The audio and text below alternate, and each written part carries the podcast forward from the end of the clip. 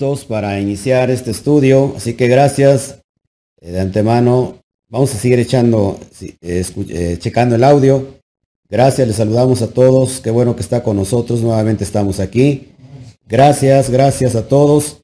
Este, problemas con el streaming en vivo, todo puede suceder. Estamos aquí en la casa, nos, no estamos en la quejilá. Así que les abrimos nuestro corazón, les abrimos nuestro hogar y qué bueno que está con nosotros. Así que compártanos, ayúdenos a compartir para que pueda llegar a más, a más personas. En realidad el estudio está hoy muy interesante. Ya iniciamos muy tarde, pero bueno, permítame hacer, por favor, eh, compartir esto en, un grupo y ya vamos a dar inicio ahora sí a este, a este estudio para que podamos avanzar les, pido disculpas, pues que esto ya no está este, ahora eh, a nuestro alcance. En realidad las cosas técnicas a veces se nos dificultan mucho, pero ya estamos aquí, saludamos a todos. Ismael, Shabbat Shalom, qué bueno, Armando. Qué bueno que ya están aquí. Si nos ayudan a compartir, se los voy a agradecer infinitamente. Mientras avanzamos en el, en el estudio, vamos a ir eh, paso a paso sobre este, este estudio que tenemos llamado Nuevo Testamento, esencia griega o hebrea. Es algo muy importante que hay que, ir estudiando poco a poco.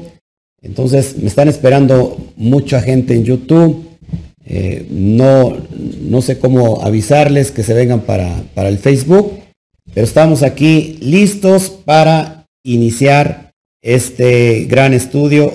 Tarde sí, pero bueno, aquí estamos dando al blanco y como cada Shabbat habitual, siempre les recibimos con un fuerte a la cuenta de 3, 1, 2, 3. Shabbat Shalom. Fuerte aplauso. Bueno, pues qué bueno que está con nosotros. Vamos a, a, tranquilizarnos porque estaba un poquito nervioso, un poquito tenso de que las cosas no salían. Pero bueno, estamos ya en vivo y a todo color. Así que qué bueno que estás aquí. Como te estaba yo diciendo hace un ratito, vamos hoy a escudriñar este tema tan importante del Nuevo Testamento, esencia griega o hebrea. ¿Por qué yo tengo que, estudiar hebreo? ¿Por qué tengo que comprender el hebreo? Si, ¿Por qué tendría yo que irme al fondo del, del, concepto hebreo y por qué no estudiarlo en el, en el contexto griego. Y eso es todas esas preguntas que, están surgiendo, lo vamos a ir compartiendo durante este, este estudio, para que vayamos nosotros vislumbrando si el Nuevo Testamento, mal llamado Nuevo Testamento, está, está escrito en griego o fue escrito en hebreo o si fue escrito en griego, ¿por qué la esencia hebrea? Y es bien importante ir entendiendo todo esto, porque si nosotros queremos escudriñar una carta que tiene sus orígenes, si nosotros queremos escudriñar todo un libro o todo el Nuevo Testamento que tiene una esencia eh, eh, eh, esenciática en sí, para poder entender entonces el Nuevo Testamento tengo que ir al fondo, a la esencia. Y vamos a ver la importancia eh, de este concepto hebreo en el Nuevo Testamento. Así que les saludamos a todos, qué bueno que ya entró. Luis Pérez, Shabbat Shalom, gracias por estar con nosotros por este medio. Gracias a todos que nos están viendo ahorita. Les saludamos, checamos el audio si nos pueden decir por favor ahí vía este desde Facebook, si está escuchando bien el audio, para que ya demos inicio a esta transmisión. Eh, y se los voy a agradecer mucho. Gracias por, por, su, por su espera también. En realidad se los agradezco mucho. Bueno, entonces vamos a meternos de lleno a este estudio y vamos a ir comprendiendo poco a poco todas estas cuestiones que si tú estás interesado en la Biblia, si estás interesado en, comprender eh, lo que dijo Pablo, lo que dijeron todos los, los talmidín, los discípulos del Mashiach, sobre todo si quieres entender los evangelios, vamos a, ir metiéndonos poco a poco para que tú le puedas, puedas saber el contexto y en determinado momento dar al blanco. Así que les saludamos nuevamente. Vamos a meternos a este estudio y, quiero enseñarte un poquito de, de, historia para ir conectando todo esto. Así que gracias por tu, por tu espera. ¿A quién debemos el nombre de Antiguo y Nuevo Testamento? Es bien importante ir señalando todo esto porque a veces, a veces creemos, creemos en algo, tenemos una base de nuestra fe, pero no sabemos la fuente histórica, no sabemos nada de, los contextos históricos. Y eso es lo, más importante que tenemos que ir entendiendo. ¿A quién se le debe el nombre de Antiguo y Nuevo Testamento? Que de entrada no existe Antiguo ni Nuevo Testamento. La palabra Nuevo Testamento y Antiguo Testamento solamente hay un testamento, una Torah, una Tanaj. Pero vamos a ir viendo todos estos estudios, todos estos conceptos. Vemos el, nombre a Marción del Ponto, siglo II. ¿Quién es Marción del Ponto? Salud, Shalom, Connie, qué bueno que estás con nosotros. Alebrito, Pablo, qué bueno que ya están con nosotros. Escuchen por favor el audio. ¿Ok? ¿Está bien? Está bien el audio. Ok. Bueno, Marción del Ponto es un, del Ponto es un personaje importante en nuestras Biblias, sobre todo el Nuevo Testamento. Porque si tú no, nunca habías escuchado el nombre de Marción del Ponto, ¿quién es Marción del Ponto? Pues esto es bien importante que lo conozcas, que lo sepas, porque esta persona de alguna manera trajo una influencia a lo que nosotros conocemos como el Nuevo Testamento y que lo leemos constantemente y que aún todavía en este tiempo se sigue manifestando su influencia de Marción del Ponto. Esto, esto, este personaje es del siglo II. Vamos adelante para que lo puedas ver. Él era un gentil del Asia Menor convertido al cristianismo. Eso es bien importante. Era una persona, era un rico acaudalado, era influyente, ya que él era naviero. Él viajó a Roma entre los años 120, 120 y 130 con la idea de intervenir en la propagación de la fe. Bien importante esto porque Marción es un punto de partida donde vamos a entender muchas cosas. Qué bueno que estás con nosotros, Bildre Miranda, Shabbat Normanica Shabbat qué bueno que están aquí. Si nos pueden ayudar a compartir y, y que los de YouTube se vengan para acá sería excelente. Amén. Su doctrina de Marción del Ponto se resume en la existencia de dos espíritus, dos espíritus supremos, uno bueno y otro malo, y considerado al Dios del Antiguo Testamento como un Dios malo y perverso. Y le llamó, Marción del Ponto, al Dios del Antiguo Testamento le llamó, el diablo. Y había otro Dios implicado en el Nuevo Testamento, conocido como Jesús. Marción del Ponto dijo, Él es un Dios bueno. Eso es bien importante entenderlo, porque aquí en Marción del Ponto en el siglo II nace la teoría del reemplazo. Es decir, ¿cuál es esta teoría? Suponer que el propio Eterno reemplazó al pueblo de Israel como su pueblo elegido y ahora, durante este rechazo, toma a un nuevo pueblo llamado la Iglesia Cristiana.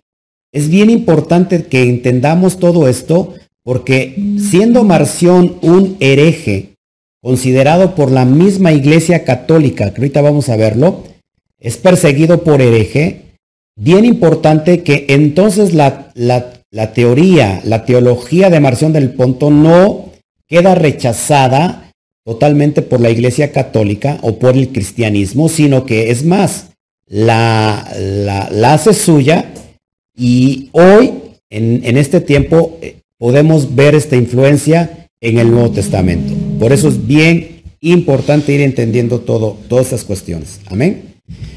Vamos con Marción del Ponto. Si no sabías quién era Marción del Ponto, pues te lo estamos presentando. A él le, debemos el nombre, el mote del Nuevo Testamento y Antiguo Testamento. ¿Sí? Así que nosotros no le llamamos Nuevo Testamento, nosotros le conocemos como la Brit Hadashah, es decir, el pacto renovado, instituido por el propio Eterno, lo vemos en Jeremías 31, 31 al 33, y ahí nace esta Brit Hadashah que el propio eh, Mashiach lo, lo retoma y lo dice en Mateo 27, ahí dice que él representa que esa copa que está tomando y representa su sangre es, representa la nueva alianza, el nuevo pacto. Es bien importante entender esto. Esto ya lo he hablado en muchos, en muchos estudios, pero siempre es bueno irlo retomando, retomando perdón. ¿Qué hacía Marción del Ponto? Rechazaba por tanto el Antiguo Testamento, dado por sentado que la Biblia hebrea era peligrosa. ¿Ha escuchado usted eso? La Biblia hebrea es peligrosa. Cuando, ¿qué pasa cuando nosotros nos encontramos con, con amigos entrañables, amigos amados, eh, hermanos cristianos, amigos cristianos, que de repente eh, nos atacan porque ahora estudiamos el hebreo. Nos atacan porque ahora decimos palabras en hebreo, porque vamos a la esencia del hebreo y dicen, no, lo que pasa es que no tengo que ir al hebreo, yo si voy, entonces voy al griego pero en realidad ni voy al griego porque ya tengo mi, Biblia en español y, ya no puedo, este, ¿para qué quiero más? Esto es bien importante porque esta idea no viene eh, solamente del cristianismo, sino tiene una raíz bien, bien profunda y bien fuerte. Y esto nace desde el siglo II. A los, a los pocos años, es decir, en el año 130, nace, empieza, perdón, eh, aparece este sujeto trayendo esta ideología del reemplazo. Por eso es bien importante que él rechazaba el Antiguo Testamento. Y si, usted, y si tú te preguntas hoy en día, ¿quién es el que está rechazando el Antiguo Testamento o quiénes son los que están rechazando el Antiguo Testamento? Normalmente la iglesia cristiana. Todo lo que es el catolicismo, todo lo que es el cristianismo, eh, es una denominación está rechazando el Antiguo Testamento. Como, ¿por qué? Cuando nosotros decimos Antiguo Testamento, ¿qué nos viene a la cabeza? La ley, la ley de Moisés, la ley de Moisés, la, la ley de Moshe. Esa ya quedó rechazada, ya quedó cancelada. ¿De dónde viene todo esto? Bueno, viene de un pensamiento tan herético como Marción del Ponto.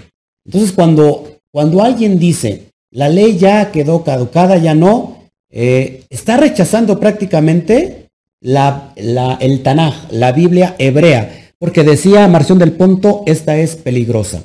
Sin embargo, muchos pastores, muchos, muchas eh, denominaciones en el cristianismo, no lo rechazan todo porque solamente toman lo que les conviene. Es decir, se sigue tomando los diezmos, se sigue tomando muchas cuestiones, las bendiciones, sobre todo que encontramos en Deuteronomio capítulo 27, eh, capítulo 28. Todas esas bendiciones se sigue retomando el cristianismo, pero la ley lo rechaza, como guardar el Shabbat, como las leyes dietéticas, las leyes de Kashrut, todo lo que nosotros hemos estado estudiando. Entonces, esta idea realmente viene de este personaje que él rechazaba la Biblia hebrea porque era peligrosa. Por lo tanto, decía él, tenemos que borrarlo. Tenemos que borrar todo el Antiguo Testamento.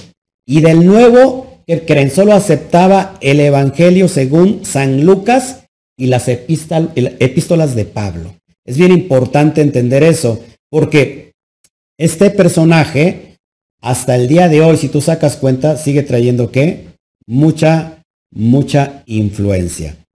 Para nosotros la, la Torah no es peligrosa, sino realmente es total, es fundamental. Si yo quiero entender el Nuevo Testamento, en realidad tendré yo que conocer el fundamento de la Torah, el fundamento del Tanaj, el fundamento de la, del Antiguo Testamento como tal, para poder entender estos conceptos que, suceden, que pasan en el Nuevo Testamento. Entonces, bien importante, ¿por qué solamente él aceptaba las epístolas de Pablo, sobre todo la, carta a los Gálatas?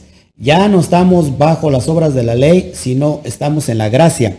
Esa, esa carta, eh, ya, lo he, ya, lo he, dicho muchas veces, eh, el, autor de la, de la reforma inicia el movimiento cristiano, el movimiento, eh, ¿cómo se llama? protestante, Martín Lutero, Martín Lutero, por ejemplo, él, él eh, se casó con la carta a los Gálatas porque dijo, esta es mi carta favorita, ya no estamos bajo las obras de la ley, sino bajo la gracia. Y, sobre ese fundamento inicia todo el, la, la denominación protestante.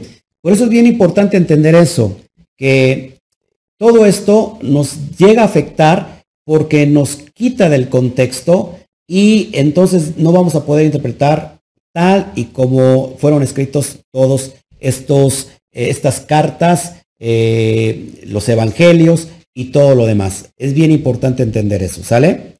Seguimos adelante. Él fue excomulgado porque su padre, que era obispo católico de Sinope, fue eh, luego fue readmitido a la iglesia en Roma en el año 139 de nuestra era y fue declarado como hereje y vuelto a ser excomulgado y expulsado de Roma en el 144. Entonces, si este tipo fue declarado como hereje, todo lo que él pensó, todo lo que él influyó, también es una herejía. Sin embargo, ¿qué, tenemos en nuestro Nuevo Testamento? Muchas cosas que, que para empezar, abres tú tu, tu Biblia y tienes dividida la Biblia. Antiguo Testamento y Nuevo Testamento. Para nosotros no hay otro testamento que la Tanaj, que la Torah. Los evangelios forman parte, ¿sí? De, de todo el Tanaj. Y te lo vamos a ir explicando. Entonces, si este tipo fue expulsado de Roma, nuestra, nuestras Biblias todavía están en esa influencia cristiana. Amén. Su partida fue un duro golpe para las arcas del cristianismo romano. ¿Por qué no? ¿Por qué lo excomulgaron y después lo volvieron a aceptar y bueno, por último lo volvieron a excomulgar? Pues porque era un rico que aportaba mucho dinero a Roma. Entonces, las arcas se vieron, se vieron, este, ¿cómo se llama? Se, vieron afectadas. Eso es bien importante entenderlo. Bueno, pues esa Marción del Ponto quien debemos la, el mal llamado Nuevo Testamento y Antiguo Testamento. Cada vez que tú mencionas Antiguo Testamento y Nuevo Testamento, lo que en realidad estás haciendo estás haciendo una alusión directa a Marción del Ponto. Por eso nosotros, repito, llamamos al, Antiguo Testamento. Antiguo no es antiguo porque lo que es antiguo tiende a desaparecer.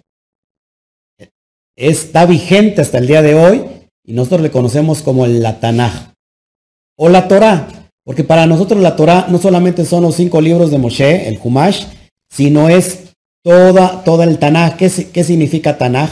No sé si me puedes pasar por ahí mi, mi una, una, Tanaj que tengo ahí. Ahí está. Ahí dice. Para que te lo pueda yo explicar bien y sería importante que tú también lo hicieras, lo compartieras. Por ejemplo, mire, yo tengo aquí una Biblia que se llama la Biblia Tanaj. Aquí, por ejemplo, tenemos eh, el Pentateuco, los cinco libros de Moshe. Esta es una Biblia, una Torah que viene en hebreo y que viene el texto al español y trae varios eh, comentarios abajo al pie de página para que vayas a ir entendiendo. Entonces, acá tengo la Torah, es decir, los cinco libros de Moshe, pero tengo otros tomos. Si me puedes pasar otra vez otros los tomos, te lo agradecería. Ayúdeme, por favor. No estoy vendiendo nada, ¿eh? es para que explicar bien este aspecto. Amén. Para que lo podamos ir este, entendiendo. Ok. Gracias. Gracias. Ok. Perfecto. Ok, aquí lo tenemos. Pantalla, si las puedes, si tú, las puedes conseguir, sería excelente. Lo que yo tengo aquí es todo el Tanaj. ¿Cómo se divide el Tanaj? Esto es lo que se comprende como el Antiguo Testamento. En realidad se llama Tanaj. Tenemos el Humash, los cinco libros de Moshe. Tenemos los profetas, Nevin, y tenemos los escritos, Ketubim. Entonces Tanakh se conforme de, se conforma de Torah, de Nevi, de, de de Ketuvim escritos y de Nevim profetas. Esa es la conformación de toda la Torah. Amén. T de Torah, ¿sí? La N de Nevin, profetas, y K de Ketubim, escritos. Así es, así está conformado, ¿sale? Esto es el fundamento de lo que conocemos como el Nuevo Testamento. Tengo otra Torah, si me puedes pasar mi, otra Biblia que está por ahí, no sé, ahí está, mira, pásamela por favor. Recuerden que estamos en vivo, estamos en casa, estamos en familia. Yo también para ir quitándome todo este estrés que acumulé durante, antes de que iniciara yo la transmisión, por eso me ve usted un poco con, con estrés. Bueno, lo que tenemos nosotros en nuestras Biblias, el Nuevo Testamento, y está marcado aquí como Nuevo Testamento, ¿ok? Ok.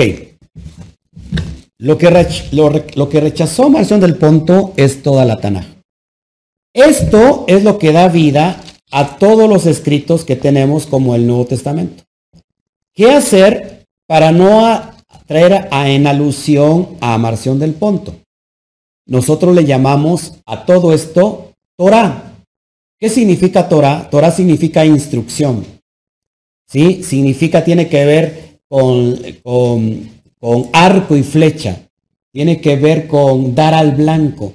Torah significa instrucción. Tanto el Humash, que son los cinco libros de Moshe, es instrucción, como el, el, ¿cómo se llama? Los profetas.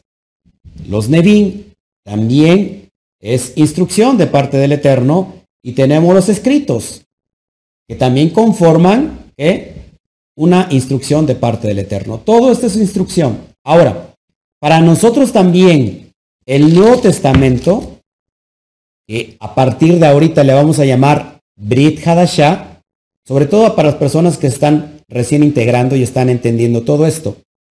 Brit Hadashah, para nosotros, la Brit Hadashah o el pacto renovado es instrucción también, lo vemos como una instrucción.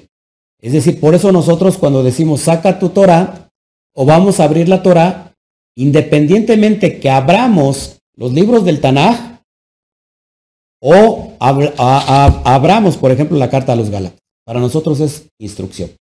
¿Todos aquí? Bueno, entonces, para ir recapitulando entonces. ¿Qué pasó con Marción del Ponto? Pues fue perseguido por la misma Iglesia Católica, pero no así su influencia. Su influencia quedó marcada hasta el tiempo de hoy. Por eso algunas personas nos, van a ver muy estrictos y a lo mejor muy celosos cuando decimos, ¿sabes qué? No decimos Antiguo ni Nuevo Testamento. Todo esto es un compendio que nunca va a pasar de moda, que nunca va a pasar, siempre está vigente. Cuando a Mashiach le preguntaron eh, sobre la cuestión, ¿cuál es la ley más grande en la Torah? ¿Qué dijo? Amarás a Yahweh tu Elohim con toda tu mente, con tus fuerzas, con toda tu alma. ¿Qué es el mandamiento más grande sobre la Torah? ¿De dónde cita ese mandamiento? Mashiach, pues lo cita precisamente de dónde? De la Torah, del Humash.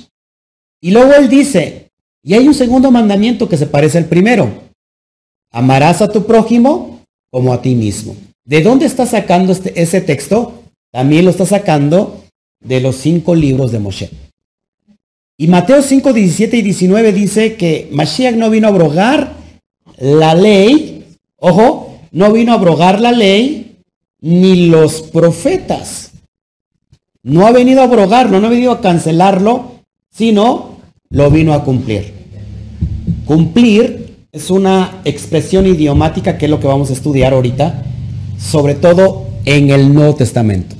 Entonces, voy a decir Nuevo Testamento pero, y voy a decir también Brit Hadashah, para que vayamos entendiendo. Yo sé que usted sí me entiende.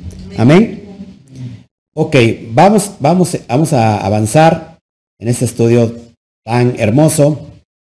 Entonces el marcionismo fue considerado como, como un grupo un grupo de, teólogos, un, movimiento cristiano de origen gentil que creen que, que, todo lo que es judío es peligroso. Entonces, por favor, hermanos, yo se, los, yo se los digo con mucho amor. Todos estos estudios están basados en amor. Y si a alguien le parece una crítica muy dura, por eso tenemos nosotros elementos importantes que ir comprendiendo. Porque cuando una persona rechaza todo lo que es judío, en realidad está rechazando al propio Mashiach. Si cuando este movimiento, eh, el marcionismo, era, un, era cristianismo de origen gentil, pensaba y creía que todo lo que es judío huele a peligro, tenemos que tener mucho cuidado con eso. Porque el propio Yeshua HaMashiach en Juan capítulo 3, capítulo 4 dice que la salvación viene de los judíos. A todos a la cuenta de tres. La salvación viene de los judíos. De los judíos. Cuando alguien dice, ¿sabes qué? Si es judío lo rechazo, realidad está rechazando todo el fundamento. Si estamos, estamos entendiendo todo esto, cuando alguien dice, rechazo todo lo que es judío, está rechazando todo el fundamento. El propio Mashiach no lo rechazó, no lo canceló, sino que lo vino a cumplir, lo vino a interpretar correctamente.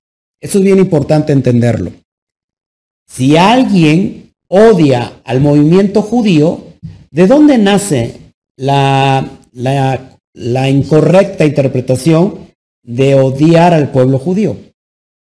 Precisamente de, la creencia que los judíos mataron al Mesías. En realidad, si nosotros estudiamos eh, los evangelios bajo la perspectiva hebrea, nos vamos a dar cuenta que en realidad los que mataron a el Mesías fueron enemigos del Mesías. El pueblo judío lo amaba. Muchos creyentes en ese tiempo lo seguían y lo amaban. Cuando alguien rechaza a un judío, imagínate este, este, este tema. Está un pastor y escucha de raíces hebreas. Y escucha que por ahí un, un, uno de sus, de sus, ¿cómo se llama? Congregantes empieza a hablar un poco de raíces hebreas. El pastor se enoja y dice, ¿saben qué? Aquí yo no quiero que nadie abre, hable sobre lo judío. Aquí rechazamos todo lo que es judío. Vamos a quitar, y si yo escucho a alguien hablando de cosas judías, lo voy a, sacar de, de, la iglesia. ¿Quién es el primero que se va a ir? El primero que se va a ir es el propio Mashiach. Porque Mashiach, el Mesías, es judío. De padres judíos. Que creyó en la Torá. Se predicaba la Torá. ¿Dónde se congregaba? En sinagogas. Murió siendo judío. Resucitó siendo judío. Lucas 4:16 dice que era su costumbre guardar el Shabbat. No guardaba el domingo, guardaba el Shabbat. Entonces el primero que se sale de esa congregación es el propio Mesías. Después le siguen todos los profetas. Perdón, después le siguen todos los discípulos. Los Sheleachim, los apóstoles. Pablo, yo me voy de aquí porque Pablo también era judío. Pedro se va porque eran judíos. Y ya se va quedando con menos libros. Y después de que ya se salieron todos, se quedaron sin el Nuevo Testamento. ¿Y qué pasa con los profetas? ¿Qué pasa con todos los escritos? Pues también se van a ir de ahí, porque entonces también todo esto es judío. ¿Con qué se queda el pastor? Sin Biblia, sin Torah. ¿Qué es lo que enseñan? Y esto es bien importante porque hoy muchas congregaciones dentro del cristianismo, lo, menos que enseña es Torah. Enseña muchas cosas, muchas eh, trivialidades, muchas cosas que tienen que ver con, con la autoayuda emocional, con, con muchas cosas que automotivación, con solamente eh, la prosperidad, la, la bendición, la sanidad, los milagros. ¿Y dónde queda todo el contexto básico? Todo el contexto y el fundamento de nuestra fe. Es por eso es bien importante que cuando alguien rechaza todo lo que tenga que ver con lo judío, hermanos, está rechazando al propio Mashiach. Está rechazando su propia fe. Está rechazando todos los escritos. Y, y sin duda, está siendo inyectado por el marcionismo. Entonces, pregúntate mucho, muy bien esto. Es importante ir conociendo todas estas cuestiones. Amén. Para que no vayamos fallando. Ahora, eh, seguimos adelante para que podamos ir vislumbrando este tema. ¿Quién decidió, ahora, quién decidió el canon del Nuevo Testamento? Porque bueno, ya, vimos quién le llama Nuevo Testamento a la Brit Hadashah. ¿sí? Ni siquiera lo llamó el Mesías. El, Mesías no, ni siquiera lo llamó así. Sino vemos que alguien, un, un católico, un cristiano fue el que le puso el mote de Nuevo Testamento. Ahora, ¿quién decidió el canon de los evangelios? Es bien importante entenderlo. ¿Quién es el que decide el canon de los evangelios? Pues hay un personaje llamado Irineo de León. Eso sucede también a finales del siglo II. ¿Quién es Irineo? Irineo de León, esto fue en el año 177 después de Mashiach. Decide los cuatro evangelios oficiales que van a tener en la iglesia romana y establece el canon del Nuevo Testamento. Esto es bien importante, hermanos, porque mucha, mucha gente a veces no sabe ni lo que está creyendo. ¿Cómo fueron escogidos estos evangelios? Esto ya lo he explicado en la congregación. ¿Cómo fueron escogidos estos evangelios? Bueno, cuenta la tradición que se puso todos los evangelios sobre una mesa y de todos ellos solo escogió los que se iluminaron divinamente. Eso es lo que se dice en la tradición, hermanos. Entonces tenemos supuestamente una selección divina. En realidad, hermanos, todo tiene que ver con política. De todos los evangelios que se escogieron, tenía que ver con política. Pero aún con todo eso el Eterno tiene propósitos. Por eso es bien importante voltear a ver el contexto. No solamente histórico, sino también el, el contexto cultural, el contexto idiomático, el contexto eh, religioso y el contexto político. Son cosas bien importantes que tenemos que ir entendiendo. ¿Todos aquí estamos bien? Sigamos adelante para que vayamos entendiendo todo esto. Es decir, que entonces, del año 177 de nuestra era, en adelante, lo que se lee como el Nuevo Testamento es por decisión de Irineo, sí, un católico.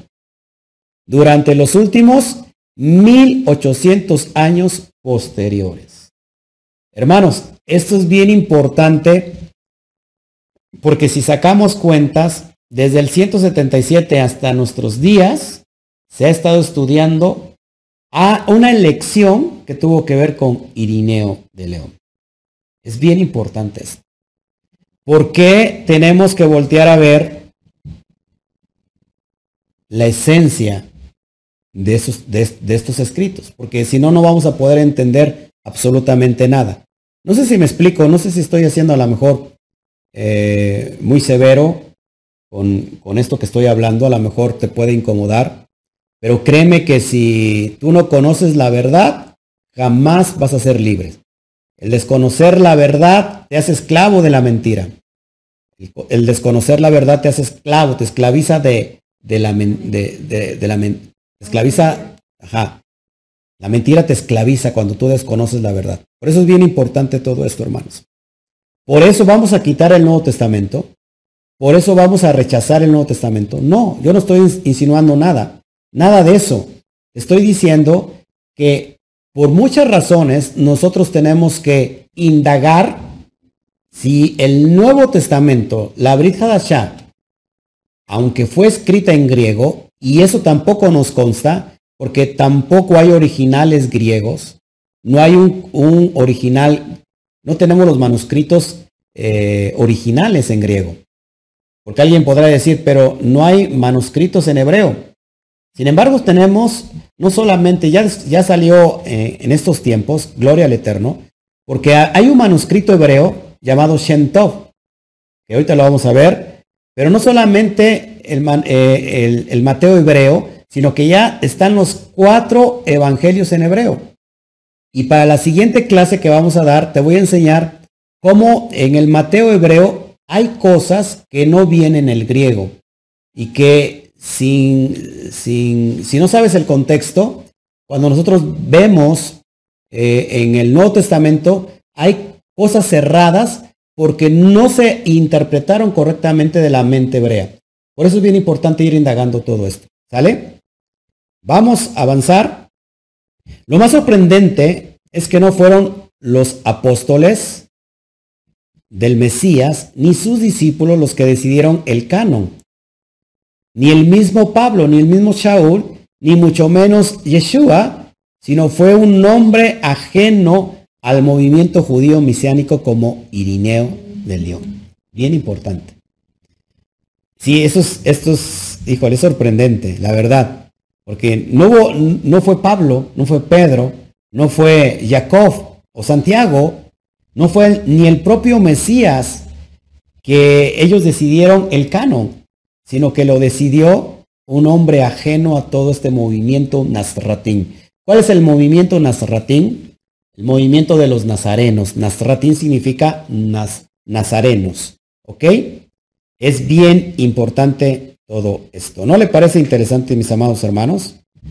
Este estudio que nos está enseñando cosas bien importantes por, eh, por conocer en los contextos completamente eh, históricos. Por el contrario, los ebionitas, son, ¿quiénes son los ebionitas? Judíos que creen en Yeshua como el Mashiach desde el primer siglo. Ellos no, no concordaron con Irineo. ¿Qué pasa con, con los ebionitas? Todavía en el siglo IV son perseguidos porque ellos seguían guardando el Shabbat, seguían guardando las costumbres judías, las costumbres hebreas, las, las las fiestas, tal como nosotros lo estamos haciendo el día de hoy. Es bien importante que estos ebionitas eran judíos, que ellos sí creyeron en, en Yeshua como el Mashiach. Amén. Avancemos para que vayamos a ir entendiendo todo este concepto. Ellos solo aceptaban el evangelio del Mateo hebreo, el que te acabo de mencionar, el Tov, y son perseguidos por los primeros cristianos gentiles por seguir guardando la ley de Moshe, las leyes dietéticas, el día Kadosh como es el Shabbat. Fíjate que el mismo movimiento cristiano en el nombre del Mesías perseguía a estos ebionitas que estaban guardando todos los asuntos de la Torah todos los asuntos de las Muadín. ¿No le parece importante? Entonces, hermanos, cuando, cuando nosotros somos perseguidos, ¿por qué somos perseguidos? ¿Por qué somos criticados? ¿Por qué somos juzgados? Porque estamos guardando la Torah, estamos guardando las fiestas establecidas en la Torah, estamos guardando, por ejemplo, el Shabbat. Si tú guardas el Shabbat, ¿qué te dicen? ¿Ya te convertiste judía? ¿Ya te volviste judía? ¿Ya te volviste judío? y te empiezan a criticar. O de plano, ¿ya te convertiste en sabático? No, hermano, nada, nada de eso. Nosotros no nos convertimos a nada, simplemente estamos regresando a las fuentes de nuestra fe. Estamos volviendo a, las sendas antiguas.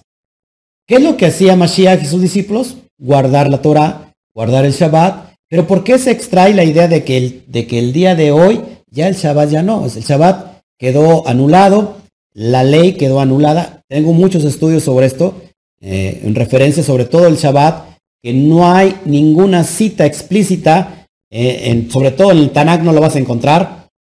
En el Nuevo Testamento no vas a encontrar ninguna cita explícita que hay que guardar el Shabbat como tal. Es más, no existe la palabra domingo para empezar. En todo el Nuevo Testamento no existe la palabra domingo. Mucho menos que se haya que guardar el domingo. Por un día que es completamente eterno, para siempre y por siempre. Amén. Entonces, bien importante que si nosotros somos perseguidos por guardar el Shabbat, eh, ¿a quién están haciendo referencias estos perseguidores de nosotros? Si nos persiguen a nosotros por guardar el Shabbat, ¿a quién persiguen entonces? Al Mesías, al Mesías. si guardamos la Torah, si guardamos las fiestas, y nos están persiguiendo, ¿a quién están persiguiendo? Literalmente al Mesías. Por eso es bien importante que salgamos de la oscuridad, que salgamos de, de esas tinieblas, de esa falta de información y que todavía estamos viviendo en mucha ignorancia. Vamos a avanzar. Por este motivo se le considera, se le consideran herejes y judaizantes a pesar de ser tan fieles al Mashiach. Los ebionitas eran considerados herejes y judaizantes a pesar de ser tan fieles al Mashiach, sobre todo al Eterno y a la Torah. ¿Cómo te han llamado a ti, Albertito? Judaizante. Judaizante. Apóstata de la fe. Apóstata de la fe. Eh, la comunidad donde salió Alberto, de la comunidad cristiana, yo creo que, no sé, creo que me dijo que estaban orando por él para que encontrara otra vez el camino de regreso. Hermanos, en realidad estamos, estábamos lejos del camino. Estábamos fuera del camino. Hoy estamos regresando, regresando a nuestra fe. Estábamos leudados todavía con muchas tinieblas en nuestros ojos. Y, híjole, es bien importante. ¿Qué es, qué ser judaizante? ¿Qué es, ¿De dónde se extrae el término judaizar? Sabes que si tú no, si tú has escuchado esto y, a lo mejor que te van a atacar, sabes que el término judaizar viene una sola vez en el Nuevo Testamento, en el mal llamado Nuevo Testamento, y lo encontramos en Gálatas. ¿Qué es judaizar? Judaizar es hacer eh, cuestiones de la fe de una forma legalista, basado en dichas y normas de hombres, no propias del Eterno. A eso se le conoce como obras de la ley. ¿Qué es judaizar en ese tiempo? Si judaizar es guardar la Torá, hablar en hebreo, eh, guardar las fiestas, entonces todo mundo estaría judaizando. En el cristianismo todo mundo estaría judaizando. Empezamos por la iglesia católica. La iglesia católica, los papas usan una kipá. Eso es del, judaí- del, del judaísmo, están judaizando. La- los, los padres, los sacerdotes católicos se ponen una estola. ¿Sí? ¿Qué es una estola? En realidad es un, es es un talit catán, es un talit pequeño, es un manto de oración que usan los judíos. ¿Están qué? Entonces judaizando. ¿Qué crees? Cuando las... eh, ¿Cómo se llama cuando te vas a confesar? Confesionarios. Los, los confesionarios donde las personas hacen cola para pasar a decir sus pecados, ¿qué creen? Viene precisamente de la esencia judía. ¿De dónde nace esto? Del día de Yom Kippur, el día donde se confiesan los pecados. Eso lo retoma también la Iglesia Católica, no solamente en el día de Yom Kippur, sino lo pone todo el tiempo. ¿Qué más? ¿Qué más judaizar? Por ejemplo, el pedir las limosnas o los diezmos o las ofrendas en el día domingo. ¿De dónde viene eso? ¿De dónde nace, hermanos? Mucha gente no lo conoce, pero eso nace precisamente del, del- del- sistema judío, del judaísmo. ¿Por qué se recolectaba los diezmos y las ofrendas en el primer día de la semana, en, en Yom Rishon, que es domingo? Porque en Shabbat no se puede tocar dinero. Solamente terminando Shabbat se pedían las ofrendas y se podía recolectar eh, las ofrendas, los diezmos. De ahí toma Roma de que los domingos se hacen la colecta de, de cómo se llama, de todas las, las ofrendas, de las, de las limosnas, que bueno, hoy ya lo hacen todo cada día, ¿no? Y, y muchas, muchas horas al, al día. Ahora, Vamos al- al- al- a nuestros hermanos cristianos, con mucho respeto se los digo, no se me vayan a ofender. Si judaizar es hacer algo judío, toda la iglesia cristiana está judaizando entonces. Una vez más, las danzas con panderos, con, ¿cómo se llama? Con banderas. Todo eso, hermanos, es de las danzas hebreas, entonces también están judaizando. También la iglesia cristiana está pidiendo el diezmo, está judaizando. Las primicias, está judaizando. Se presentan los, los niños a, a- la, congregación, eso viene del judaísmo. Entonces, si, si alguien te dice, estás judaizando, hermanos, en realidad si el término judaizar es eso, todo el mundo está judaizando.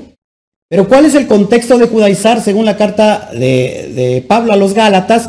Judaizar era el aspecto de que Shimón Kefa, de Pedro, estaba con el movimiento de la circuncisión, que tiene que ver con aquellos que se convirtieron a los, por los 118 pasos de, de, la escuela de Shammai al judaísmo, ex gentiles, prosélitos, que se convirtieron al judaísmo, ese es el grupo de la circuncisión.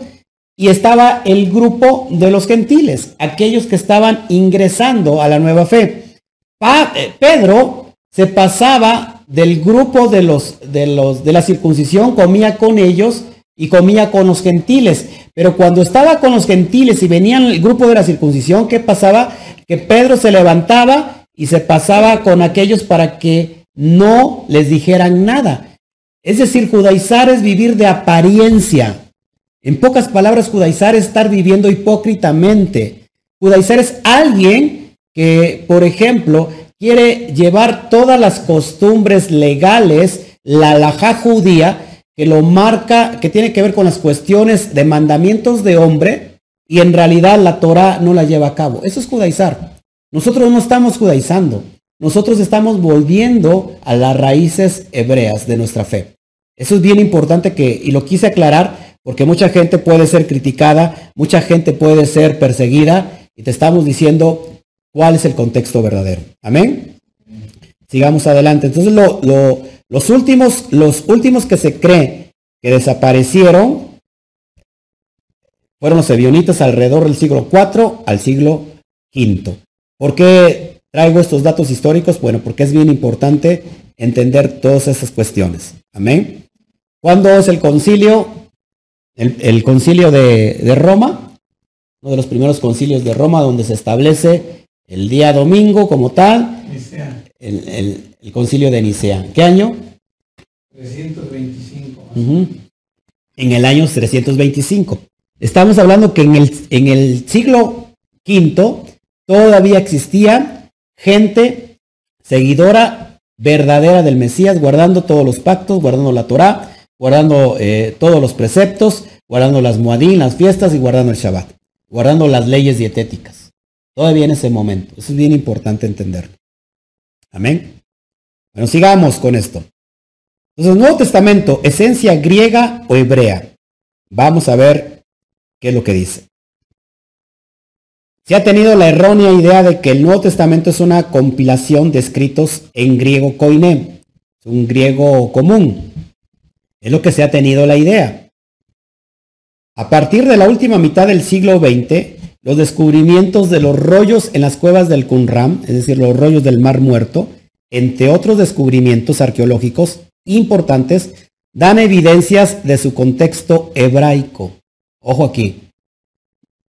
Estos rollos que sin duda salieron a la luz no hace mucho tiempo y que en realidad es una riqueza para todo aquel amante de, la Torá de la Biblia, nos da puntos importantes, evidencias que el Nuevo Testamento, mal llamado así, por lo que hemos mencionado, su contexto es completamente hebraico.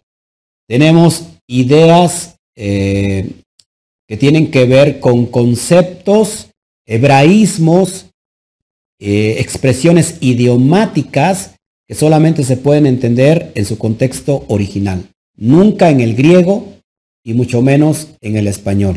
Amén. El Nuevo Testamento, Brit Hadashah, de tapa a tapa son escritos de personajes judíos, apúntalo.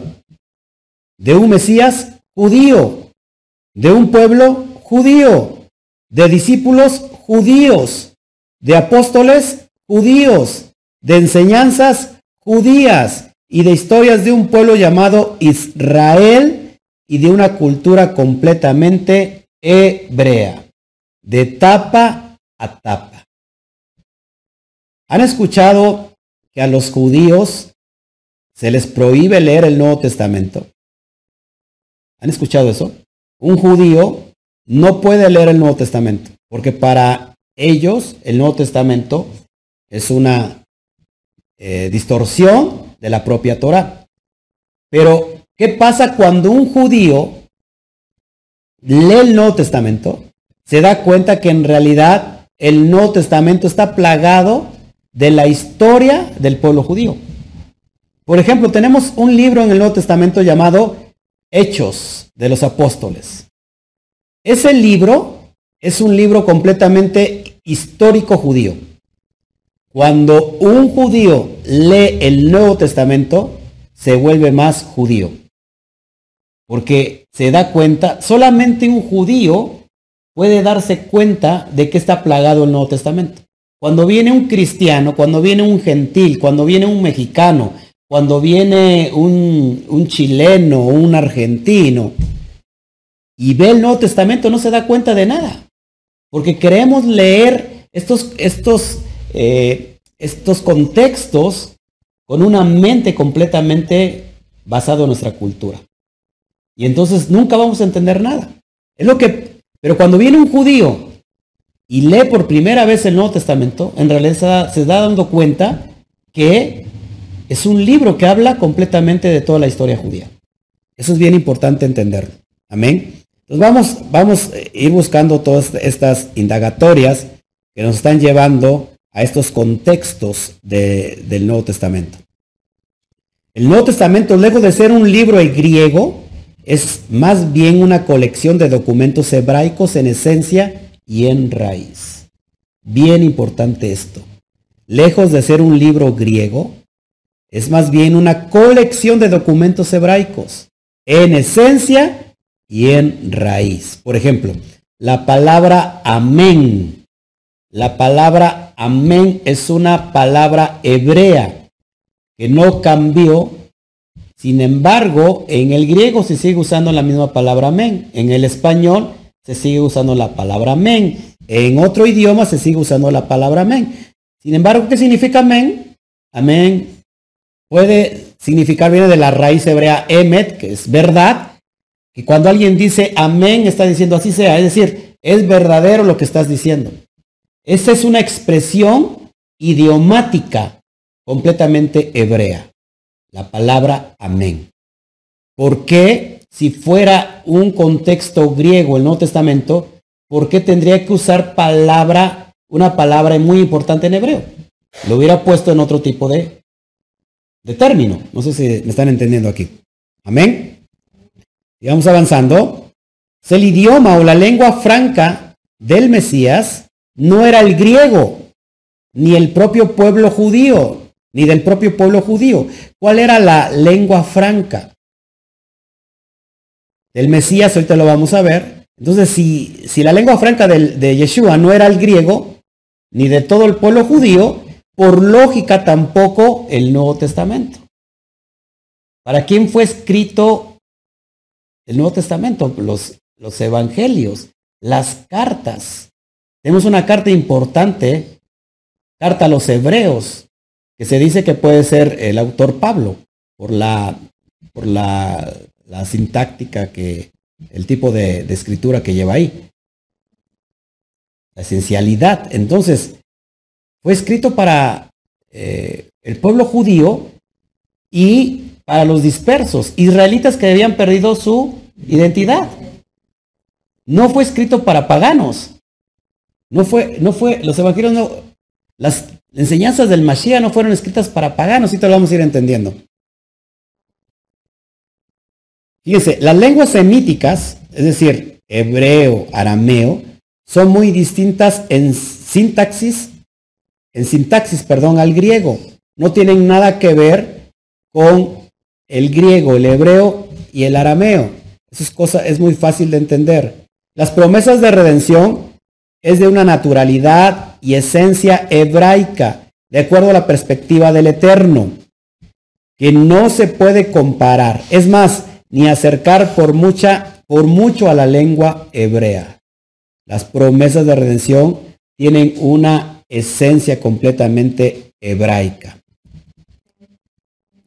La lengua hebrea es considerada como, o yo la considero como un lenguaje sobrenatural, cuya divinidad no se ha encontrado en ninguna otra lengua en toda la tierra. Si nosotros que estamos estudiando ahora el hebreo nos damos cuenta que cada palabra por sí sola tiene un significado profundo y merece un estudio completo y profundo a la vez. No así sucede con los demás idiomas. Por ejemplo, de la letra A en el español, pues ¿qué voy a estudiar de ella? Solamente es una, una mayúscula, minúscula, es que es una vocal, Puede ser una, preposición. pero nada más. Sin embargo, si nosotros nos vamos al, al alefato hebreo y tomamos la primera letra del alefato hebreo, que es el alef, nos da una, un estudio, nos merece un estudio tremendo, profundo, que nos podemos llevar todo un día estudiando solamente la letra alef.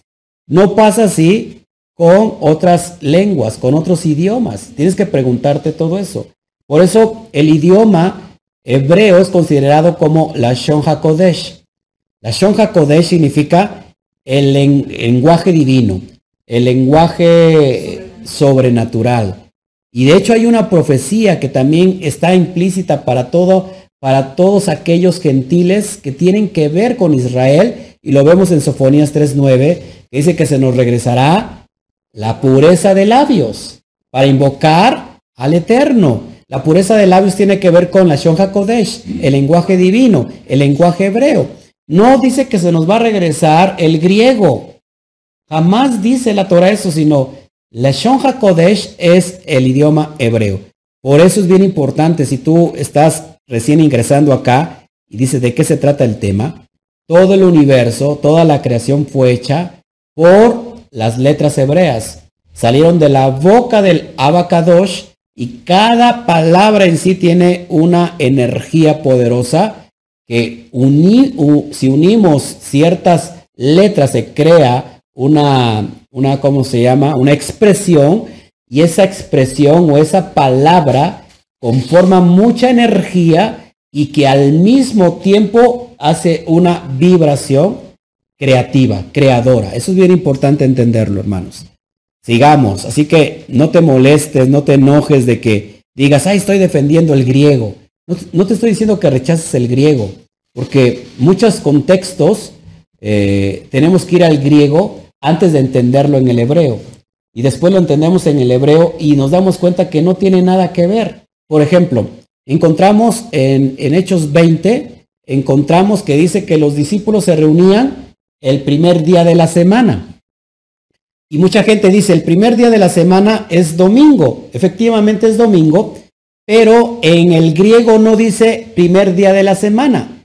En el texto original de Hechos 27, si no mal recuerdo, dice en, en el miatón sabatón. Miatón sabatón en el griego. ¿Y qué significa miatón sabatón? El primero de los sábados. Entonces, el griego te está dando también, eh, ¿cómo se llama? Señales de que miatón saba- sabatón tiene que ver con el primero de los sábados. Está refiriéndose a una fuente hebrea. ¿Qué es el primero de los sábados? Bueno, es la cuenta, el primero de los sábados, eh, el tiempo que se empieza a contar la cuenta del Homer. Los, los Shabbat altos, los- el primero de los sábados, el Shabbatón. Por eso encontramos en los textos de los evangelios la misma palabra miatón sabatón cuando resucitó el Mashiach. Dice miatón sabatón. También la palabra en el primero de los sábados. Porque si nosotros nos, damos cuenta, Mashiach resucitó en la fiesta de Bikurim. Es decir, que el primero del 14 de Aviv, que es Pesach, ese mismo día en la noche, 15 de Aviv, Hamatzot, 16, después el día 16 de Aviv es el primer día del sábado, o el, saba- el Shabbat alto. Es lo que hace referencia el griego de evidencias completamente hebraicas. Así que sigamos adelante. Detrás del Nuevo Testamento existe un estrato hebraico que le da sentido, no solo desde el punto de vista lingüístico, sino también teológico y doctrinal. Si no tenemos estos puntos de referencia, hermanos, vamos a estar completamente perdidos. El contexto es muy importante para su correcta comprensión, comprensión perdón, exegética y hermenéutica bíblica. Si no tenemos estos contextos, no vamos a poder entender absolutamente nada. Porque si no tenemos el contexto, podemos sacar muchas, muchas cosas, muchos inventos que al final del día nos van a terminar lastimando, espiritualmente hablando. No se podría entender el Nuevo Testamento sin su esencia, la doctrina hebrea. Nosotros que hemos estado ya caminando por un tiempo en las cuestiones hebraicas, nos damos cuenta de todo esto. Antes, como yo decía, ay, ¿cómo? Este, por ejemplo, que lo vamos a, a tratar en el segundo tema. La palabra conocer y lo conoció. Dice que después de que se destetó al niño, a Jesús, eh, María conoció a José. Y, te preguntas, ¿cómo que lo conoció? Que no, no dice que ya se habían unido antes. La palabra conocer es, el es un hebraísmo, es una expresión idiomática que lo vemos en Génesis y que tiene, hace referencia a conocer de una manera eh, íntima, la relación íntima entre una pareja. Eso es una expresión idiomática y no cambió en el Nuevo Testamento. Por eso es bien importante que si nosotros no conocemos todo esto, lo repito, vamos a terminar completamente muy, pero muy alejados de la verdad. Ahora, Yeshua al hablar a su pueblo en la sinagoga, en el templo, con los rabinos, no lo hizo en latín ni en griego, sino en la lengua vernácula de Israel de aquellos días. Temas de la Torá, la ley de Moshe, las Moadín, las fiestas, el Shabbat, los pactos, etcétera, etcétera, solo es aplicable en hebreo. Amén.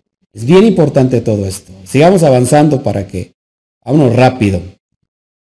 Yeshua le habló a Shaul como camino a Damasco, perdón, en ningún otro idioma que no fuera el hebreo. Esto es bien importante porque lo tienes en tu propia eh, Biblia, en Hechos, en el español, y ahí el mismo Yeshua le habla a Pablo, al mismo Pablo cuando iba camino a Damasco. No le habló en latín, no le habló en griego, sino le habló en hebreo, ni en arameo, sino en hebreo. Vamos a ver. Hechos de los Apóstoles 26, capítulo 26, versículo 13 al 15. Cuando a mediodía, oh rey, yendo por el camino, vi una luz del cielo que sobrepasaba el resplandor del sol, la cual me rodeó, me rodeó a mí a los que iban conmigo, y habiendo caído todos nosotros en tierra, oí una voz que me hablaba y decía, ¿en qué? En lengua hebrea. Shaul, Shaul, ¿por qué me persigues? Dura cosa te es dar coces contra el aguijón. Y entonces dije, ¿quién eres Adón? Y el Adón dijo, yo soy Yeshua a quien tú persigues. ¿En qué idioma le habló el Mesías a Pablo? En lengua hebrea. Eso es bien importante, hermanos, que lo podamos ir entendiendo. Seguimos. ¿Por qué no le habló en arameo? ¿Por qué no le habló en griego? ¿Por qué no le habló en latín? Porque muchos estudiosos dicen, no, lo que pasa es que el Mesías hablaba en griego. Pues déjame decirte que no solamente hablaba en griego, hablaba en latín, pudo haber hablado en latín. Hablaba en arameo, sí, porque arameo era un, lenguaje que normalmente se usaba en, el pueblo de Israel. No así para estudiar la Torah, no así para los asuntos de, de las sinagogas, que era específicamente el hebreo. Y ahorita lo vamos a ir escudriñando. Yeshua le habló a Shaul camino a Damasco, no en, latín ni en griego, sino en hebreo. Eso ya lo vimos. Si el idioma materno de Shaul hubiera sido el griego, ¿en qué idioma hubiera entendido mejor el mensaje del Mesías? Fíjense, si, si el idioma de Shaul era el griego, el idioma materno, ¿en qué idioma lo hubiera entendido mejor Shaul? En griego. Sin embargo, el mensaje fue en hebreo. Eso nos, nos, está enseñando que sin duda eh, Pablo, Shaul, era un judío cuya lengua eh, sensiática era el hebreo. Eso no significa que Pablo no, habla, no hablare eh, el griego, pero no era nada común en el, el, el, griego en un judío. Que un judío lo hablase, eso lo vemos en Hechos 21, 37 al 40 y Hechos 21 al 2. Lo voy a poner ahí en pantalla para que lo vayamos viendo. Fíjate, en Hechos 21, 37 al 40 está la defensa de Pablo. Pablo estaba siendo eh, perseguido porque lo, habían levantado como un hereje que estaba eh, apostatando de la fe hebrea. Y mira lo que contesta Pablo, es bien importante. Cuando comenzaron a meter a Pablo en la fortaleza, dijo al tribuno, esto, esto pasó en Jerusalén. ¿Se me permite decirte algo? Le dice el tribuno y él le dice, y él le dijo, ¿sabes griego? Fíjate la expresión. Cuando el tribuno escuchó a Pablo hablar en, griego, le dijo, ¿sabes griego? ¿Por qué se extraña que, que un judío hable en griego? Porque no es algo normal. Un judío va a hablar en su lengua franca, que es el hebreo. Entonces, este tribuno lo escucha y le dice, ¿cómo? ¿Sabes griego? Sigo adelante. 38. ¿No eres tú aquel egipcio que levantó una sedición antes de estos días y sacó al desierto los cuatro mil sicarios? Le pregunta. Entonces dijo Pablo, yo de cierto soy hombre que, judío de Tarso, ciudadano de una ciudad no insignificante de Cilicia, pero te ruego que me permitas hablar al pueblo. ¿A qué pueblo se, iba, eh, se iba a referir? ¿A qué pueblo iba a dar el mensaje para su defensa? Al pueblo judío. Eso es bien importante. Y ahí vamos a tener una evidencia que no se puede rechazar, que la esencia del, del Nuevo Testamento es completamente hebraico. Vamos para allá.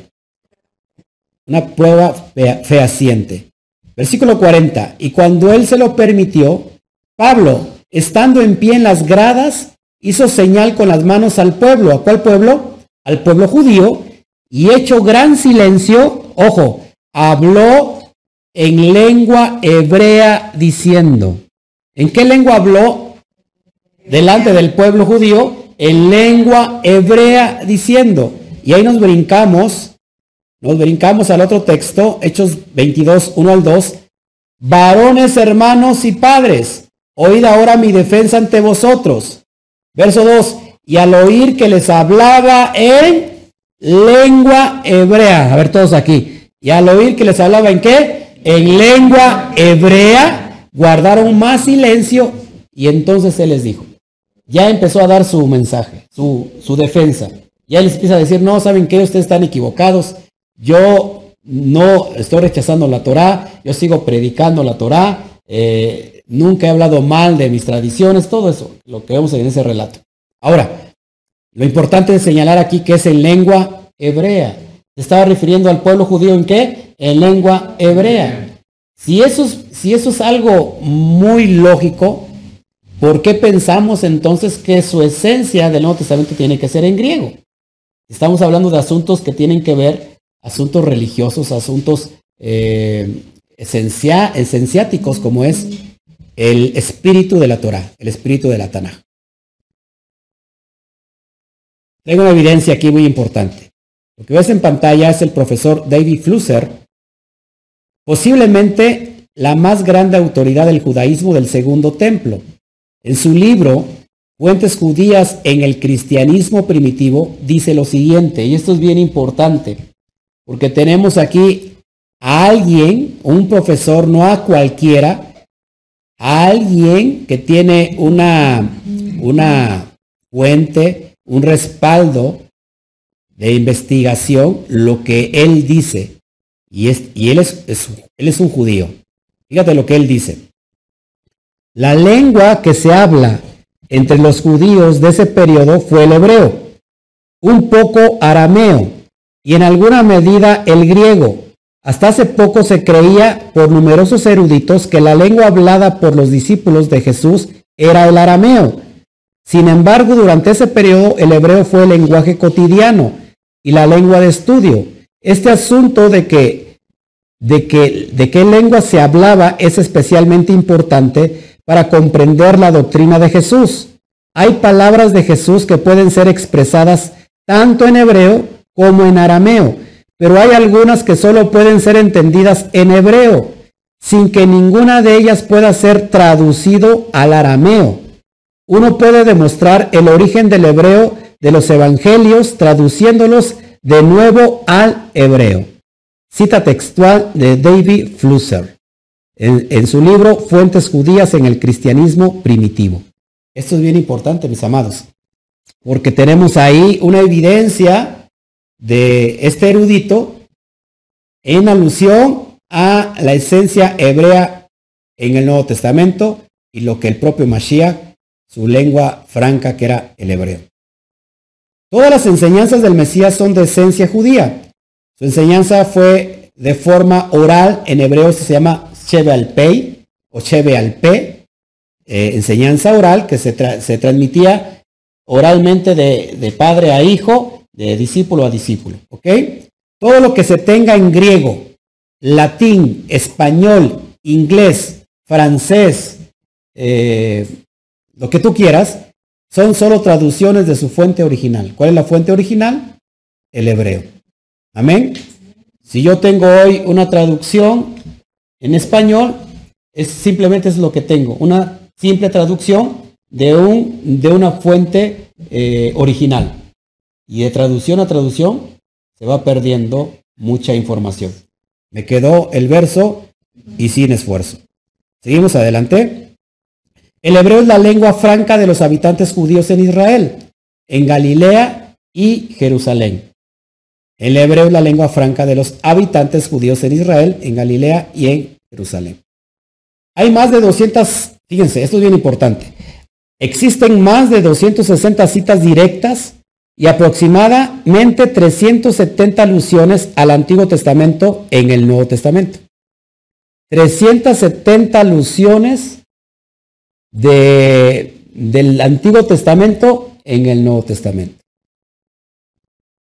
Un total de 630 citas del Antiguo Testamento.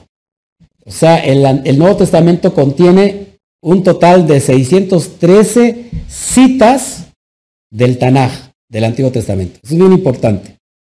¿Será de esencia hebrea o judía? Perdón, ¿será de esencia griega o hebrea? Esencia hebrea. Nuevo Testamento. Por ejemplo, Apocalipsis contiene, fíjense, 400, 404 versículos en total. De esos 404 versículos en total de Apocalipsis, 278 son alusiones y referencias al Antiguo Testamento. Casi estamos hablando, hermanos, más de la mitad del, del, Apocalipsis es en referencia al Antiguo Testamento. ¿Será otra evidencia de la esencia hebraica del Nuevo Testamento? Pues claro que sí. Es decir, que más del 69% son referencias hebreas del Antiguo Testamento. En Apocalipsis. En general, casi un 40% son referencias directas del Tanakh. Es decir, todo el Nuevo Testamento, el 40% de todo el Nuevo Testamento es en referencia al Tanakh directamente. Ya voy a terminar para que no se me duermen. Si acabo de empezar. Yeshua en su enseñanza citó al menos, fíjense, Yeshua en su enseñanza citó al menos los siguientes libros. Génesis, Éxodo, Levítico, Números, Deuteronomio, primero de Shmuel, segunda de Reyes, segundo de Crónicas, Job, Salmos, Proverbios, Eclesiastés, Isaías, Ezequiel, Daniel, Oseas, Joel, Amós, Miqueas, Sofonías, Zacarías y Malaquías. Todos los libros que citó el rabí, imagínate, importante. Cuando citó la Torah hebrea dijo que no pasaría la letra más pequeña del alefato hebreo, ni una puntuación, lo que acabamos de leer, Mateo 5, 17 al 19. No penséis que he venido para abrogar la ley o los profetas, no he venido para abrogar, sino para cumplir, porque de cierto os digo que hasta que pasen el cielo y la tierra, ni una J, es decir, la letra Yud, la letra más pequeña, ni una tilde pasará de la ley hasta que todo se haya cumplido. No se ha cumplido aún todo. Amén. Las tildes o las coronitas son lo que tú ves en pantallita. Si la letra Yud, que es la más pequeñita, dice que no se podrá quitar ni una tilde, las, las, las coronitas que tú ves ahí son llamadas tildes. Eso es bien importante, que ni una tilde se puede quitar. Sigamos avanzando. Pues, ¿cuál era la lengua vernácula del pueblo? el Mesías hubiera arriesgado a dar el mensaje del sermón del monte en otra lengua y que el pueblo no le hubiera entendido? ¿Usted se imagina, por ejemplo, a qué presidente le viene a la cabeza de los primeros? No, pero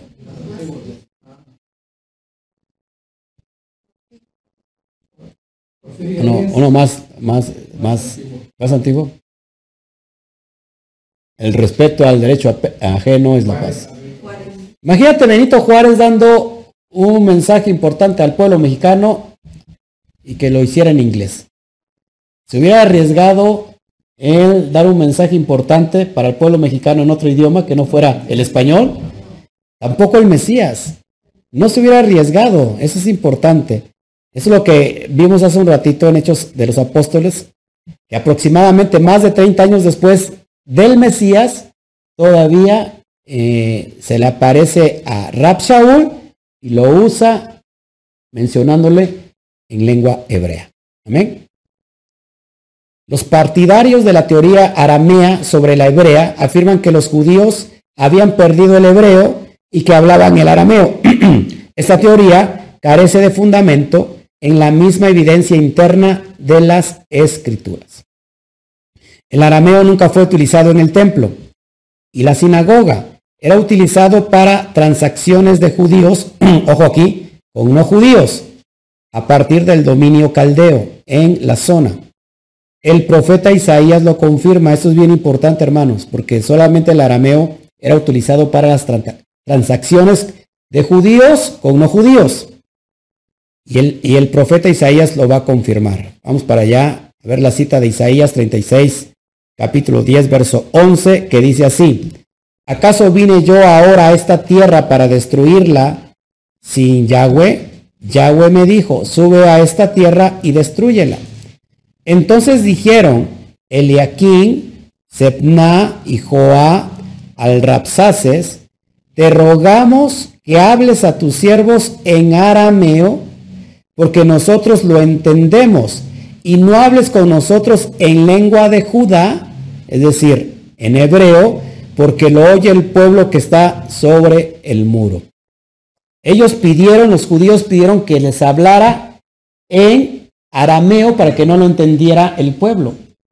No me hables en, en- en lengua de Judá, no me hables en lengua judía, no me hables en lengua hebrea, porque ahí está el pueblo y va a escuchar. Háblame en arameo. Si el pueblo hablas, hablase en arameo, hubiera entendido también el, el arameo, pero dice, háblame en arameo, no me hables en lengua judía. ¿Estamos entendiendo esto? Es una evidencia bien importante. Si hay una evolución en el idioma hebreo, que sí lo hay, como en todos, el hebreo pictográfico, que es el hebreo más arcaico, que es el que nos gusta estudiar, viene por, estas, por estos dibujitos que vemos en pantalla, ¿sí? el Aleph, todo lo que representa estos dibujitos. Ese es la, la- el hebreo más antiguo, el arcaico. Fue evolucionando y después tenemos el hebreo este, paleo, paleohebreo. Te estoy enseñando una tablilla con pictogramas encontrados en la ciudad de Kish, Babilonia, del 3500 antes de Cristo, antes del diluvio y antes de la torre de Babel. Y mira, esta tablilla tiene pictogramas en hebreo. Eso es importante. Seguimos avanzando. Acá tenemos una inscripción en hebreo arcaico del siglo 10, 10 décimo antes de Cristo, antes de Mashiach. Te traigo evidencias para, de lo que estamos hablando para que lo entiendas. Después de la Torre de Babel, el alefato hebreo pictográfico también llamado proctosinaítico o proctocananeo empezó a evolucionar transformándose los dibujitos en símbolos más simples. A esta escritura se le conoce como el nombre de paleo hebreo. Mira, ahí fue cambiando. Si te das cuenta, la primera letra, la Aleph, en el dibujito es un toro, una cabeza de un toro. eh, ya fue como que cambiándose. De hecho, es, es la misma idea de un toro. Es como una A transversal. Si tú la volteas completamente es una A. En realidad es, es una Aleph. Son los pequeños cambios que han venido evolucionando hasta encontrarnos con hoy con el alefatro eh, moderno, el hebreo moderno. Fíjense ahí, ahí tenemos la inscripción de Siloé, escrita en paleohebreo del 700 antes de Cristo, encontrada en el túnel de Ezequías debajo de Jerusalén. Ahora se encuentra en el Museo Arqueológico de Estambul. Eso es bien importante, lo puedes investigar y te puedes meter en internet y, checar todo esto que te estoy diciendo. Vamos a seguir adelante. Evidencias y evidencias.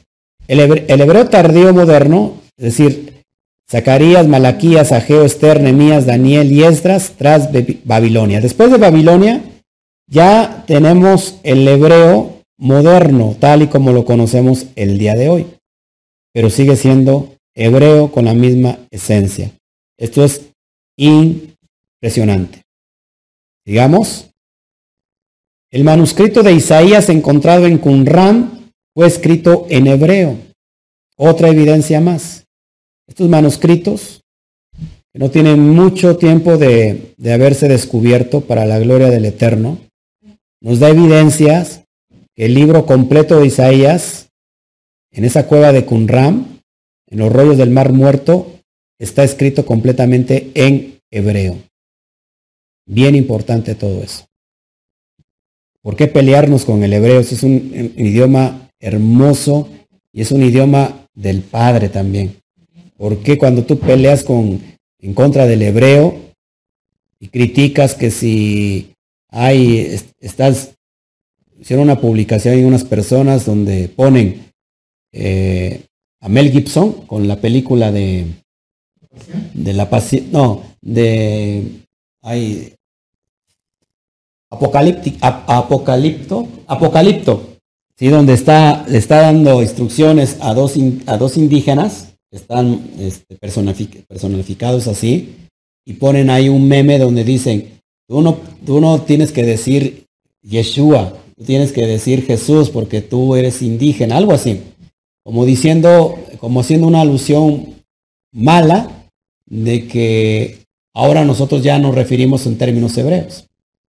Pero cuando hacen esos ataques realmente están haciendo una, una una persecución directamente al Eterno. Entonces un indígena no puede hablar al, inglés. Tengo un pariente que está en Estados, Unidos, se la reviro.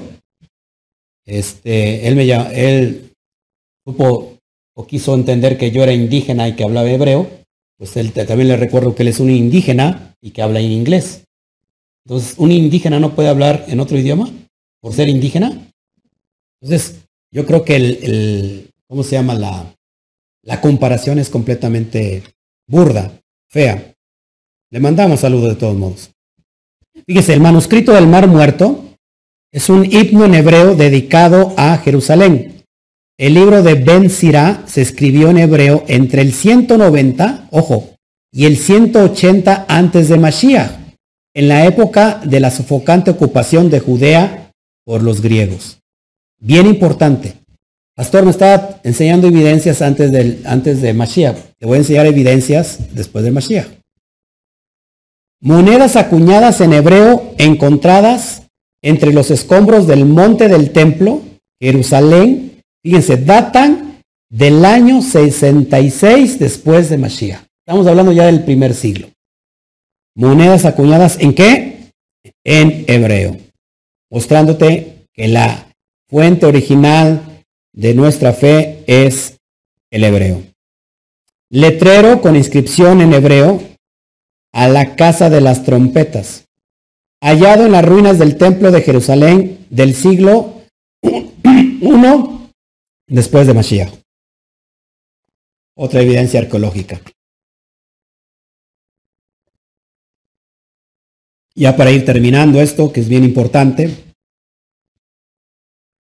una de las cartas de Bar data del año, fíjense, 135 después de Cristo, cuando el, el, emperador Adriano le cambió el nombre a Judea por el de Palestina y a Jerusalén por el de Aelia Capitolina. Es por eso que el nombre Palestina no aparece en los evangelios, porque en ese tiempo no se llamaba así. Palestina no existe. Amén. Entonces, esta, este fragmento de carta es del 135 después de Cristo. En hebreo, completamente en hebreo, mostrándote la esencialidad del Nuevo Testamento que es completamente el hebreo. Amén. Documento en hebreo fechado del siglo II después de Mashiach. Igual, en hebreo. Estamos hablando del, del siglo II, en hebreo. No en griego, no en latín, no en arameo, en hebreo. Amén. Y bueno, para terminar, ya cerramos este estudio. hebraísmos, expresiones idiomáticas en el Nuevo Testamento. Es un estudio que lo vamos a dejar para la siguiente transmisión de aquí ocho días, quizás en, en la noche de Shabbat. Y vamos a ver todos los hebraísmos implícitos en el Nuevo Testamento, todas las expresiones idiomáticas en el Nuevo Testamento. Y vas a conocer de primera mano que todo el Nuevo Testamento está cargado de expresiones idiomáticas. ¿Qué es una expresión idiomática? Es una expresión que solamente se puede entender en el idioma, en el idioma original, en, el contexto cultural. Por ejemplo, nosotros aquí, eh, en el mismo país de México, las zonas van cambiando. Las zonas cambian y el, y el, lenguaje igual. Se sigue hablando el mismo idioma español, pero cada estado o cada lugar tiene sus propios eh, términos, ¿no? Sus propias palabras, sus propios modismos. No es lo mismo, por ejemplo, aquí en nuestra zona, te vengo a visitar o como te vengo a prestar no es lo mismo que te, vengo a pedir prestado. Por ejemplo, acá tenemos a nuestra hermanita que es originaria de, de Tabasco. Allá en Tabasco dicen, cuando una persona quiere pedirle dinero a otra, en lugar de decirle, te vengo a, pedir prestado, dicen lo contrario, te vengo a prestar, ¿no? Cuando en realidad significa te vengo a pedir. Entonces, esos son, son eh, modismos, son diferentes expresiones, diferentes términos en un mismo, en un mismo país. Ahora imagínate ah, en, todo el contexto a nivel global, a nivel de distancia, de cultura, y en una misma época. Ahora súmale los años de distancia que, nos lleva el, Nuevo Testamento, o que le llevamos nosotros. Tenemos que entenderlo todo basado en esos contextos. Así que, bueno, es lo que yo te quería entregar en esta, en este día. Perdón por todas las situaciones técnicas. Desde ayer no pudimos salir. No salimos en YouTube. Voy a subir el video más tarde en YouTube. Así que gracias por los que han estado con nosotros. Si hubiera alguna pregunta, con gusto lo vamos a, dar. No sé si ustedes vieron alguna pregunta que ahí. Ok, gracias a todos. Si hubiera preguntas, por favor, antes de irnos. Bueno, pues esto, esto eh, ¿cómo se llama? En realidad, eh, en realidad es para, para mostrarles con mucho amor eh, todo lo que estamos enseñando, que todo tiene un fundamento. Pablo decía que los apóstoles como peritos arquitectos ponían el fundamento pero que hay de aquellos que se fijaran qué es lo que, construían bajo esos, sobre esos fundamentos. Mashiach dijo algo muy importante. Si, si aquel, aquel hombre que es prudente al que es insensato. El prudente dice es aquel que oyendo la palabra edificó su casa sobre la roca, ¿sí? Sobre cual si vienen fuertes vientos, agua, esa construcción va a quedar en pie. Pero llamaré al hombre imprudente, al hombre, al hombre que no hace caso, como alguien insensato. Aquel que después de oír la palabra, ¿cuál palabra? Pues la Torah, su mensaje, es aquel que quiere construir su edificación sobre la arena. Cuando lleguen un fuerte aguacero, una fuerte tempestad, ¿qué va a pasar con esa construcción? Se va a caer. Hermanos, lo digo con mucho, con mucho amor, con mucha, en verdad con mucho, con mucho amor. No sirve de nada lo mucho que hayas avanzado eh, en la fe. Si todo lo que has construido desde el principio, el fundamento está mal, no importa lo bello, lo hermoso de la fachada de tu construcción. Puede ser cinco pisos, puede ser un edificio muy alto. Si el fundamento está mal, eso se va a caer, todo no sirve. Haz como nosotros hemos hecho. Mi fundamento estaba mal, yo tuve que ir a poner el fundamento verdadero para entonces empezar a edificar y crecer en la fe. No podemos venir a aprender con ideas que nacieron cuando estábamos en un fundamento que estaba equivocado.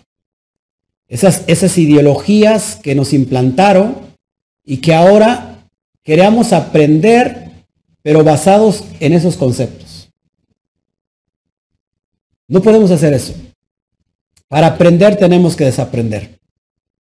Ser humildes y decir, bueno, a mí me enseñaron este concepto, esta idea, yo me había casado con esta idea, pero ¿qué pasa si esa idea y ese concepto está completamente, completamente equivocado a la, luz de la Torá y sobre todo a los ojos del, del propio Padre? ¿Seguiremos construyendo después de que el fundamento está mal?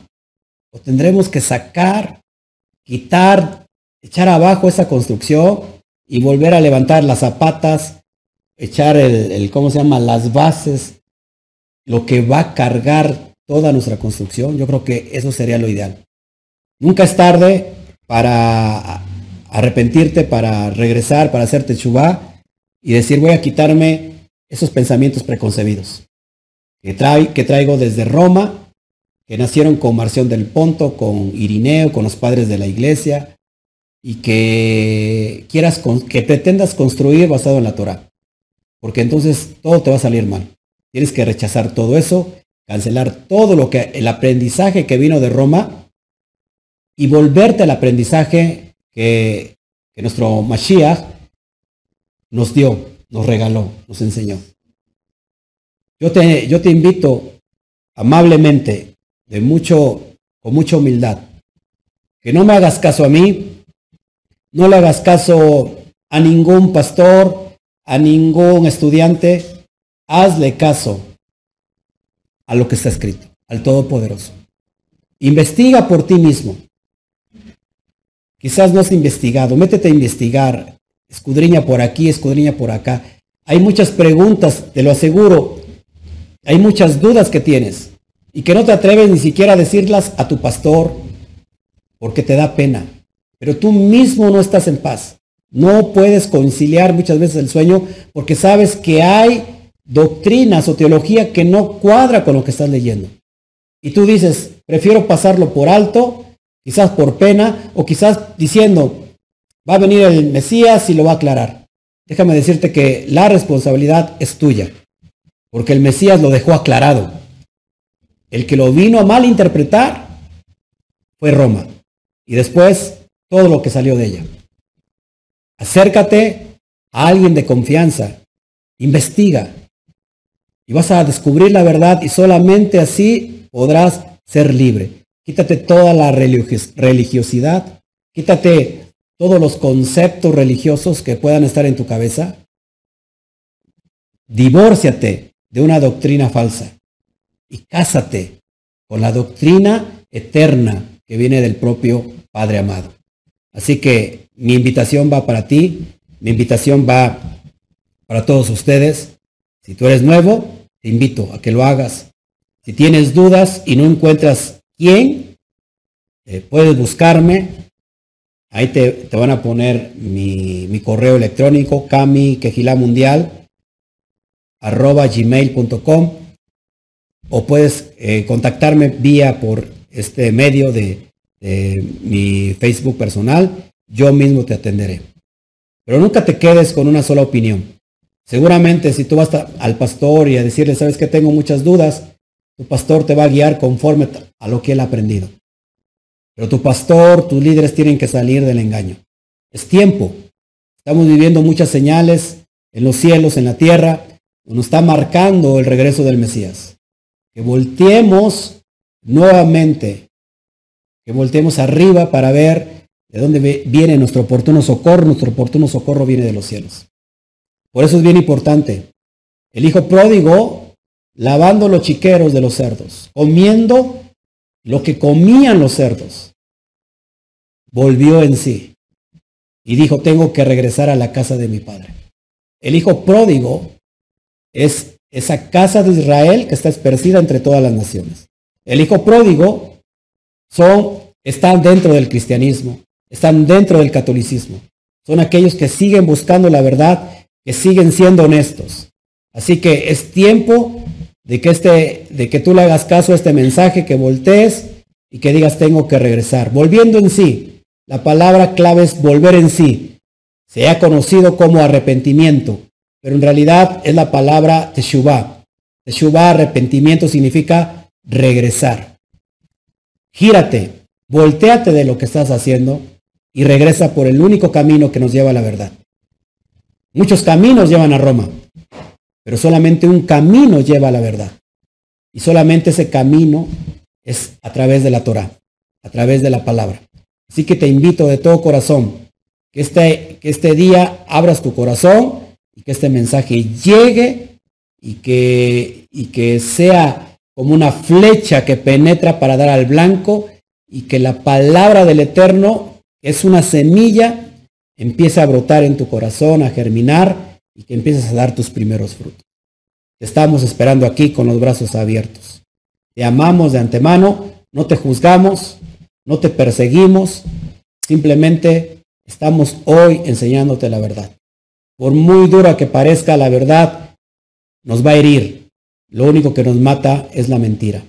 Preferimos herirte con la verdad, que llores un poquito, a seguirte matando con una mentira que te va a llevar a una vida eterna sin el Todopoderoso.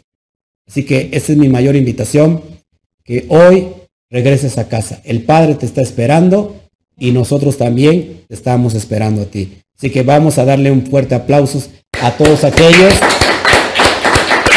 que se quieran acercar. Bueno, pues nos vamos. Gracias a todos. Gracias a todos. A Altagracia Rodríguez, gracias desde Alemania, bendito es el Eterno. Gloria al Eterno. Francisco Herrera también desde Alemania. Qué bueno, gracias. Gracias a todos los que nos saludaron. Bendito sea el Todopoderoso. Bueno, pues nos vamos. Eh, salimos al rato en la tarde después de comer. Espero que nos dé tiempo para entregarla para allá que viene. Eh, pues nada, si hay algo que anexar. ¿No? ¿Todo bien? ¿Todo bien? En, el Antiguo Testamento, sí. ¿te acuerdas, pastor, cuando el, rey David es demasiado anciano? Dice que consigue una muchacha muy bonita para que le calentara los pies. Ajá. Y dice que más el rey no la conoció, en referencia a lo que rato. Exactamente, el rey no la conoció. En referencia de que no tuvo relaciones íntimas. Muy buena aportación. Eso lo vamos a ver posteriormente en, el segundo estudio. Bueno, pues les amamos, no nos despedimos, nos estamos viendo aquí eh, al ratito, eh, no sé a qué horas, pero esté pendiente. No, confío en la tecnología, yo no, no soy de esto de tecnología, pero entregamos al rato la, para, la porción semanaria que nos toca después de la muerte, un tema bien importante. Nos vemos, que el Eterno me los bendiga. ¿Hay alguna Sí, Patty Pais. A ver, Patty Pais, ¿qué nos dice Patty Pais? Ah, eh, si conozco el libro de Nog, que fue encontrado en las, en las cuevas de Qumran. Sí, de hecho, eh, Pedro, si no mal recuerdo, hace, hace una referencia al libro de Nog. Entonces, este, el libro de Nog no entró en el, en el, ¿cómo se llama? En el canon, pero la Torah lo menciona. Así que es un libro muy profundo que antes de que se metan a estudiar el libro de Enoch, no tienen nada de malo que lo lean. De hecho, la Torah lo menciona. Este, pero tenemos que comprender todo el contexto eh, básico de lo que es la Torah. porque es un libro muy profundo. Escrito sobre todo eh, en, sistema SOT. Eh, para poder interpretar el sistema SOT, bueno, pues hay que estudiarle un poquito más a profundidad. Así que después vamos a estarlo estudiando. Bueno, pues nos vemos. Ya no hay más, más saludos. Gracias a todos que nos, que nos vieron. Nos vemos a ratito. Que el Eterno me los bendiga. Y nos vamos con el saludo oficial o la despedida oficial. Uno, dos, tres. Shabbat Shalom. Nos vemos. Que el Eterno te bendiga.